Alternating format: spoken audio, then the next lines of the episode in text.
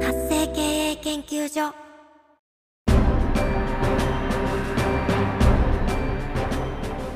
主婦やママさんのための独立企業の知恵袋。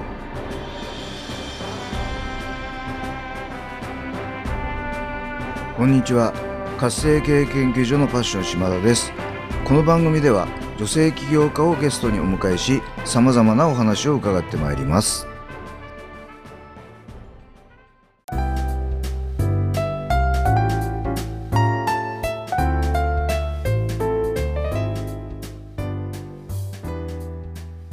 皆さんこんにちは。今回のゲストは夫婦の取説プランナー松田ひろみさんをお迎えしてお話を伺ってまいります。ひろみさんこんにちは。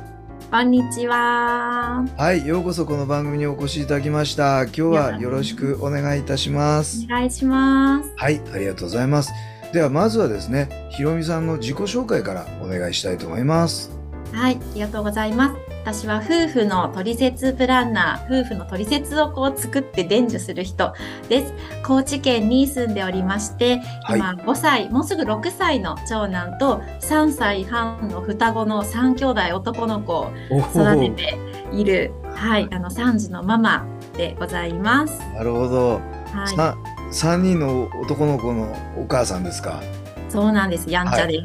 じゃああのね将来結構こう大変なあのお男っぽいお母さんになるんでしょうかね。はい。いや、もうすでにね、結構、はい、あの、はい。アグレッシブになるほど。母をやっております。はいありがとうございます、はい。ではあの早速ですけどこの、はい。ひろみさんのやってらっしゃるその夫婦の取説プランナーこれどういうものなのかちょっといろいろ教えていただけますか？はい、ありがとうございます。はい。あの私はもともとウェディングプランナーを14年間させていただいてたんですが、あの双子の出産をきっかけに退職したんですけれども、はい。結婚式で働い式場で働いてた時、皆さん幸せな家庭を築きますとか、うん、末永くねお幸せにって言って皆さんご結婚なさるんですけれども、そうですね。ね、何年か経って、まあ、それこそこうお子さんが生まれてくると、今までの関係性とこう違うステージになられる方が多くて、はい、まあ、私も自身もそのうちの一人ですけれどもはい。なんかあれって思い描いてた幸せとこうちょっと違うなっていうふうに感じられる方もあの多くいらっしゃるのが現実。まあ、はい。そこで離婚するまでいかなくてもなんかモヤモヤ抱えてたりとか、うん。そういった方が多いなっていう現実にあの直面した時にはい。私、プランナー時代、その皆さんの誓いをこう間近で見ていたのに、今それが叶えられてない方には力になりたいなってはい思いました。で私自身、あの、専業主婦になってから、結婚式の仕事をし終えてから、コミュニケーションとか、心のあり方っていうものを、まあ、統計学であったり、仏教であったり、まあ、コミュニケーションそのもののお勉強っていうのをたくさんしてきて、まあ、いろんな方にあの出会いの中で経験実績がある中であ私あのプランナーの頃よりももっとその結婚式だけじゃなく結婚っていうそのもの夫婦そのものにお役に立てるなという思いに至りましてで結婚夫婦には、まあ、ある一定のこうルールといいますかこうしたらうまくいくよっていう取説のようなものがありましてそれはご夫婦ごとにね違ったりあるいはまあ万人に共通のものだったりするんですけれどもうん。それをあの一組一組一人一人のこう方に対してあなたはこうですよこうしたらうまくいくよっていうのを、まあ、ともちろん悩みを引き出して解決しながらお伝えをしていくということをやっております。なるほど。ありがとうございます、ちょっと伺いたいんですけどもそのご夫婦がちょっとん？ちょっとこれ違うぞって思い出すのって例えばお子さんが生まれてからどんぐらいになってからとかあのなんだろう夫婦生活結婚してから何年目とか、なんかそういうなんかパターンみたいなのってあるんでしょうか？結婚何年目っていうところに関してはあの、まあ、恋愛感情ってねはい。大体、まあ、3年から4年が賞味期限っはて、い。言われると思うんですけれどもそこからまたこう新たな関係性っていうのに入ってスムーズに移行していけるかだし、まあ、その過程の中でお子さんっていう状況、あの生まれてくると、子供が生まれて何年目とかではなく、うん。子供をお腹に授かった、子供がこの世に生まれてきたっていう段階で、あお母さん、女性の意識っていうのが、子供を守るーうん。男性、パパに対しては、その子供と自分を守るために最大限のこう資産を提供してくれっていう相手になりがち。うんというところで、あの関係性が変わりやすいと言われています。ああ、なるほどですね、ありがとうございます。はい。では、今度はひろみさんがですね、まあ、先ほどあの、ウェディングプランナーで送り出す立場はい。から、えーその、結婚されて何年かしたら、こう、なんかうまうまくいかないみたいな、そういうものを目の当たりにしてっていうふうにお話をいただきましたけども、はい。なんでこの仕事を始めようと思ったんでしょうか？もともとは、まあ、先ほどもお伝えしたように、あの、結婚式場で働いていた時よりももっとたくさんの価値提供が今できるようになったなっていう確信があるということと、もう一つは、人の人格形成って、はい。親子関係というのがめちゃくちゃ影響している大事だっていうことをあの1年間実は夫婦に特化した活動をする前にさまざまなあのもう子育てから夫婦から法人のから営業からたくさんの人間関係っていうもののお悩み相談に乗ってきたっていうあの経験があってその時に感じたのはみんな悩みのこう奥奥奥奥を掘っていくとお父さんお母さんとの関係性に行き着いたんですよ。はい。で人の人格形成っていうのはその子供がね生まれて最初に出会うか社会って人ってお父さんお母さんであり家庭ですよねはい。でも私が担当してきた、まあ、出会ってきた、まあ、たくさん周りにいる自分自身もそうみんな親は未熟なんですよはい。夫婦はみんな未熟なまま親になってうん夫婦関係っていうものを築きながらこう子育てをしていっているからこの一人の人間がこう健やかに成長していく人格をこう健やかに形成していくっていう時に夫婦仲が健全であることは非常に大事だということに確ね。信を、はい、持ったのであじゃあ私が今アプローチでお役に立てるというところはあの一番やっぱり夫婦そこに情熱があるのでそこにアプローチしていくことがあのその夫婦の幸せだけじゃない子供さんや社会の幸せにつながっていくっていう確信を持ったからこの仕事を、まあ、特化してやり始めました。なるほど。ありがとうございます。はい。では今度はですね、ひろみさんがこの仕事をしていく、するためのミッション、使命を教えていただきたいと思います。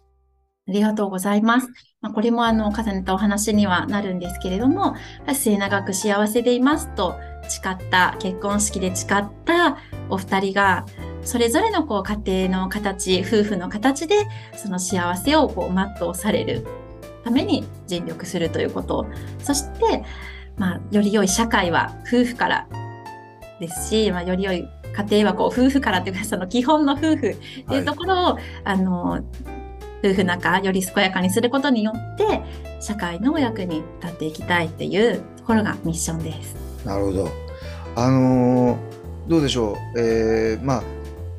ご相談に来られる方っていうのは何らかのなんか問題っていうか何か課題っていうかうん抱えた方が多いと思うんですけども、はい。このひろみさんが関わることによってこれが結構解消されるんでしょうか？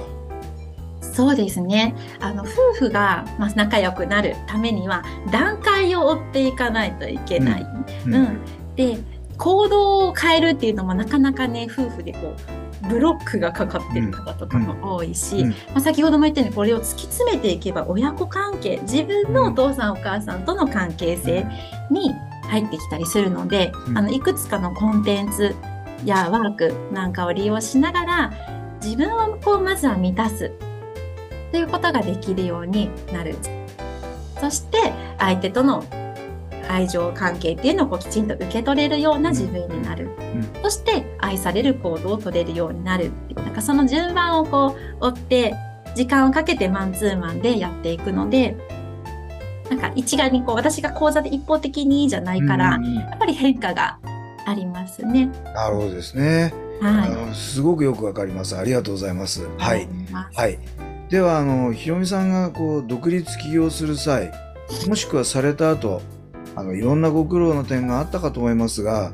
その中でどんな点にご苦労されてそしてそれをどう克服されたのかもしくはその最中でも結構ですので、えー教えていただければと思います。ありがとうございます。あの、実は一番最初の起業した時には、この夫婦っていうことに特化してなかったんですよ。うん。もうコミュニケーション、人間関係が良くなったらいいなとか、コミュニケーションってみんな学んでないから学んだ方がいいよね、みたいな、なんかぼや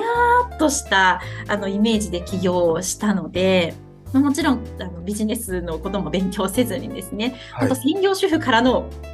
初めの一歩だったから、私何がやりたいんだろうっていうことを常に模索しながらでした。それでもあの、なぜかご縁があって、いろいろな案件をいただいて関わらせていただいたけど、やっぱはい人間関係に足突っ込んでいくって相当な覚悟が自分自身にね、必要はいですよね。でもそれがこう、ないままに、今思えばですよ。その時はあったと思うけど、今思えばないままに、あの、関わっていたから、何がしたいんだろうってもやもや定まってないまんま、人の重大なところにこう、プライバシーのど真ん中に足を突っ込んでいくっていうようなことをしていた時は、本当にあの、責任と、でも自分の不甲斐なさとで、しんどいなっていう思いがありました。なるほど。やっぱり自分が仕事をしていくときに何が大切かっていうと、自分の情熱がやっぱどこにあるのか、うんそして自分の強みが何なのかう、んそして求められていること何なのかっていう、この3つが合わさったところを仕事にしたらいいって気づいた瞬間に、バーって道が開けて、先ほどお伝えしたような、あの夫婦に特化したお仕事っていうのができるようになりました。あはいありがとうございます。あの多分多くの起業家がね同じような経験思いをされてると思いますのでねあの本当に的確にこう今お伝えいただいてすごくよくわかりましたありがとうございます。はい。では最後にですねえーこれから独立起業しようとしているあるいはすでに起業されている周やママさんに対して何か一言アドバイスをいただければと思います。ありがとうございます。最初のこう起業って、やっぱみんな一人で始める方が多いですよね。で、起業って何、なんだろうな、結婚とか信念が変わるとかと同じで、何か大きなことが起きるんじゃなくて、ね、紙一枚パッて出したら起業した みたいな、うんなんか劇的なものではないんですけれども、だからこそやっぱり積み重ね、コツコツでやめないことうんが続ける秘訣だなって思うのと、やっぱり一人ではできないから仲間を見つける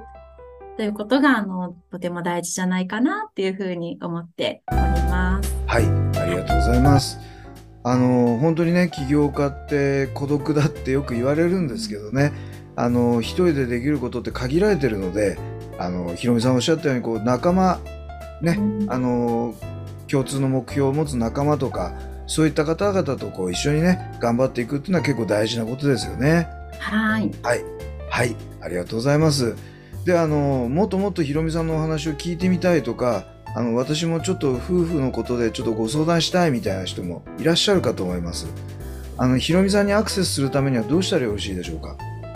ぜひ、インスタグラムで私をフォローして、気軽に DM 送ってください。はい、ありがとうございます。ではですね、えっ、と、ポッドキャスト、YouTube にあります説明欄、概要欄の方にですね、えーひろみさんのインスタグラムの URL を貼っておきますので、えーそちらから登録をいただき、えー DM でですね、ポッドキャスト聞いた YouTube 見たよってことでご連絡をいただければと思いますので、よろしくお願いいたします。はい。ということで、えー今回のゲストは、夫婦のトリセツプランナー、松田ひろみさんをお迎えしてお話を伺ってまいりました。ひろみさん、貴重なお話をたくさんいただきまして、本当にありがとうございました。ありがとうございました。